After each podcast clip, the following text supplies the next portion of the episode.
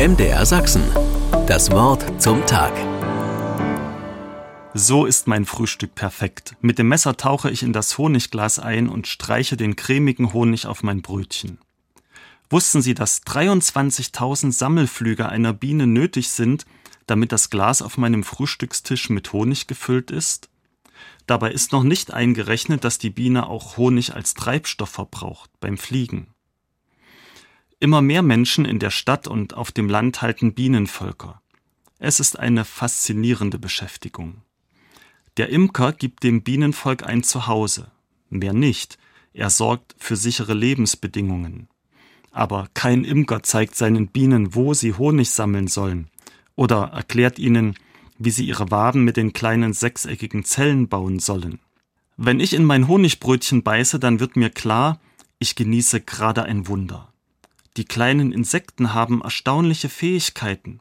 Sie können als Volk zusammenarbeiten. Dabei teilen sie ihre Aufgaben. Einige Bienen bauen die Waben, andere ziehen den Nachwuchs auf. Die älteren Bienen fliegen aus und schaffen Vorräte heran. So kommt das Volk durch den Winter und kann im nächsten Frühjahr wieder durchstarten.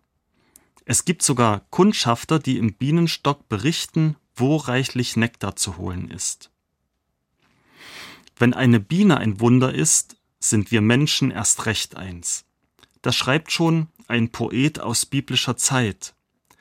Ich danke dir, Gott, dass ich wunderbar gemacht bin. Wunderbar sind deine Werke, das erkennt meine Seele. Der Dichter staunt darüber, dass Gott solche Wunder geschaffen hat. Bienen mit ihrem eindrucksvollen Können und auch uns Menschen. Eine Fähigkeit, die wir Menschen haben, erstaunt mich. Wir können mit einem freundlichen Gruß oder mit einem Lächeln etwas miteinander teilen. Zuversicht beim Start in den neuen Tag.